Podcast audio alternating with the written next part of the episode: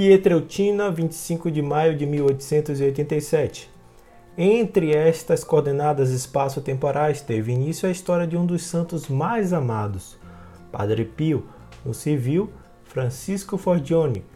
A sua vida, inspirada no exemplo de São Francisco de Assis, sempre teve um constante referencial, a cruz e a paixão de Cristo.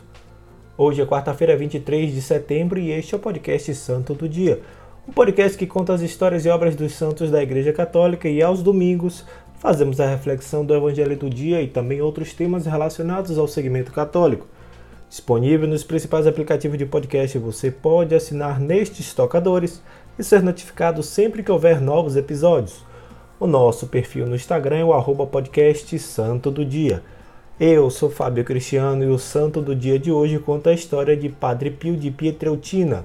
Sejam bem-vindos!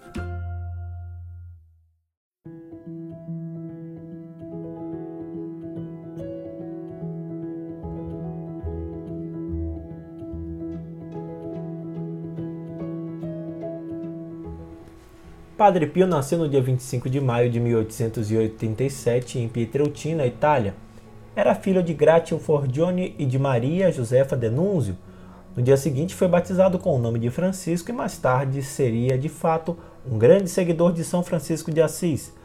Aos 12 anos recebeu os sacramentos da primeira comunhão e do crisma e aos 16 anos entrou no noviciado da Ordem dos Frades Menores Capuchinhos da cidadezinha de Morcone, onde vestiu o hábito dos franciscanos e tomou o nome de Frei Pio. Terminado o ano de noviciado, fez a profissão dos votos simples e em 1907 a dos votos solenes. Depois da ordenação sacerdotal em 1910 no convento de Beveneto, Padre Pio, como era chamado, ficou doente. Teve de voltar a conviver com sua família para tratar sua enfermidade e lá permaneceu até 1916. Quando voltou nesse ano, foi mandado para o convento de San Giovanni Rotondo, lugar onde viveu até a morte.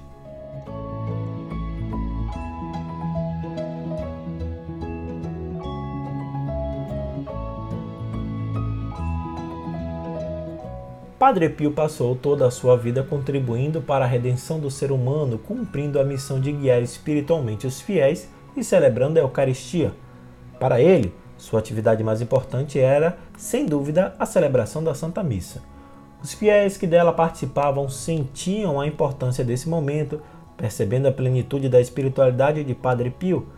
No campo da caridade social, esforçou-se por aliviar sofrimentos e misérias de tantas famílias, fundando a Casa Alívio do Sofrimento em 1956. Para Padre Pio, a fé era a essência da vida tudo desejava e tudo fazia à luz da fé. Empenhou-se assiduamente na oração. Passava o dia e grande parte da noite conversando com Deus. Ele dizia, aspas, nos livros procuramos Deus, na oração encontramo-lo. A oração é a chave que abre o coração de Deus, fecha aspas. Também aceitava a vontade misteriosa de Deus em nome da sua infindável fé, sua máxima preocupação era crescer e fazer crescer na caridade. Por mais de 50 anos, acolheu muitas pessoas que dele necessitavam.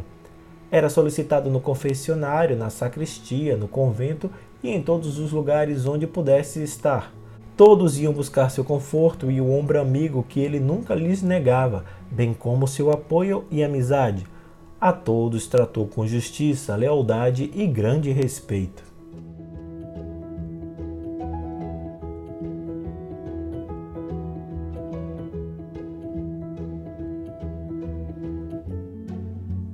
Durante muitos anos experimentou os sofrimentos da alma em razão de sua enfermidade e ao longo de vários anos suportou com serenidade as dores das suas chagas.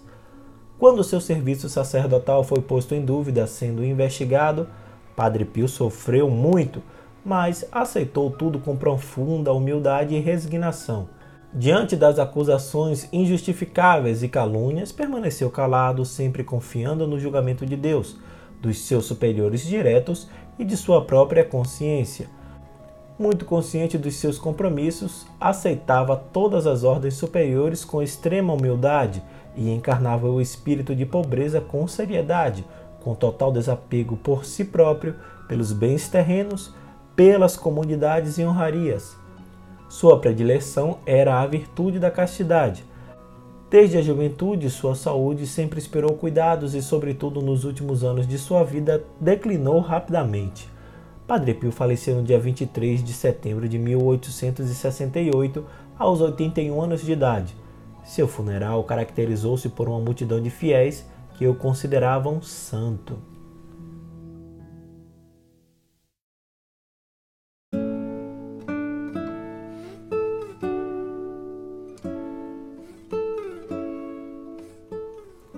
Nos anos que se seguiram à sua morte, a fama de santidade e de milagres foi crescendo cada vez mais, tornando-se um fenômeno eclesial espalhado por todo o mundo. Em 1999, o Papa João Paulo II declarou bem-aventurado o Padre Pio de Pietreutina, estabelecendo no dia 23 de setembro a data da sua festa litúrgica. Depois, o mesmo Sumo Pontífice proclamou o santo em 2002, mantendo a data de sua tradicional festa. São Pio de Pietreutina, rogai por nós.